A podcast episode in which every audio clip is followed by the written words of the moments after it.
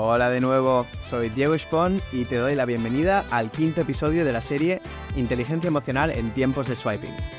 Hoy quiero entrar en materia con un tema que, aunque pueda parecer moderno, tiene raíces profundas en nuestra naturaleza humana. La empatía digital. En un mundo donde los emojis, los GIFs y los memes son el lenguaje de la comunicación, ¿cómo podemos mantener la esencia de la comprensión humana en nuestras interacciones digitales? Vamos a verlo más en detalle, pero antes de comenzar, me gustaría aclarar que no soy psicólogo ni experto certificado en el tema que abordaremos. Sin embargo, a lo largo de los años he dedicado tiempo a investigar, leer y sobre todo vivir experiencias que me han brindado una perspectiva que considero valiosa. Lo que compartiré contigo proviene de ese aprendizaje y reflexión personal. Siempre recomiendo igualmente buscar opiniones profesionales cuando se trata de temas de salud mental o emocional. Ahora, con esto en mente, espero que encuentres de utilidad lo que voy a compartir contigo. Imagina que estás navegando por tu red social favorita y ves la historia en Instagram o en cualquier otra red de un amigo o amiga. O tal vez un tweet de alguien que expresa tristeza o frustración. ¿Cómo reaccionas? ¿Sientes curiosidad? ¿Preocupación? ¿Indiferencia? La empatía digital nos desafía a conectarnos emocionalmente con otros, incluso cuando estás detrás de una pantalla. Pero ¿qué significa realmente ser empático de forma digital? No es simplemente enviar un emoji triste cuando alguien está compartiéndote unas malas noticias. Se trata de tomarse el tiempo para entender, para ponerse en el lugar del otro y sentir lo que podría estar sintiendo esa otra persona. En el pasado, nuestras interacciones se basaban en conversaciones cara a cara, donde podíamos leer el lenguaje corporal, escuchar el tono de voz y ver las expresiones faciales. Pero en la era digital, estas señales a menudo están ausentes, y esto puede tener un impacto negativo por ejemplo cuando hablamos de un tema delicado por mensajes de WhatsApp. Y aquí es donde la empatía digital se vuelve crucial. Es la habilidad de leer entre líneas, de captar las emociones y sentimientos detrás de un simple mensaje de texto o comentario. Te voy a contar una anécdota. Hace un tiempo, hablando con un viejo amigo de la infancia, le pregunté que cómo le iba todo, y recibí el siguiente mensaje. Todo bien. A simple vista parece un mensaje positivo, pero algo me decía que había algo más detrás de esas palabras. Decidí llamarle y efectivamente, estaba pasando por un momento difícil. Esta experiencia me recordó la importancia de la empatía digital, de ir más allá de lo que las cosas parecen a simple vista.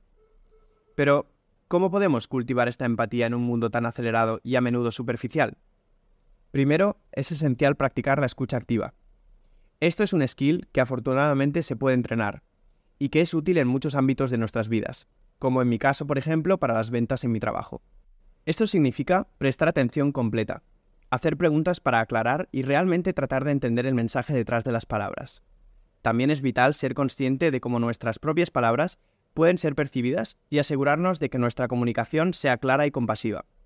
Además, en el mundo de las redes sociales, es fácil olvidar que detrás de cada perfil, tweet o comentario hay una persona real con emociones, historias y experiencias.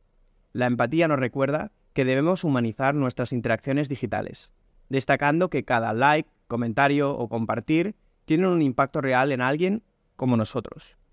Por cierto, en esta ocasión, el dato curioso que te traigo es el siguiente. ¿Sabías que, según un estudio llevado a cabo en 2019 del Instituto de Investigación de Stanford, una institución líder en investigación multidisciplinaria, la empatía puede ser enseñada y aprendida y su práctica regular puede cambiar la estructura y función de nuestro cerebro? En la reflexión de este episodio, me gustaría que tomases un momento para preguntarte lo siguiente. Recuerda una conversación online reciente que pudo haber sido malinterpretada.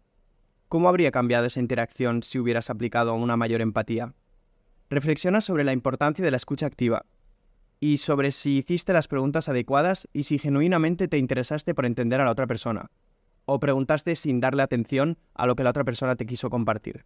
Y ya que hablamos de relaciones y emociones en el mundo digital, quería que en el próximo episodio abordásemos un tema que, aunque doloroso o al menos molesto, es una realidad para muchos.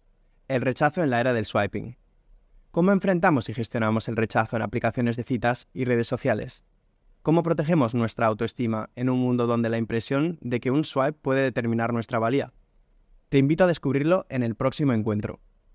Gracias por escuchar hasta aquí y recuerda, en el mundo actual, la empatía es más crucial que nunca.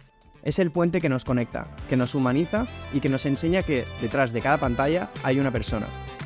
Nos vemos en el próximo capítulo de Inteligencia Emocional en tiempos de swiping. Hasta la próxima.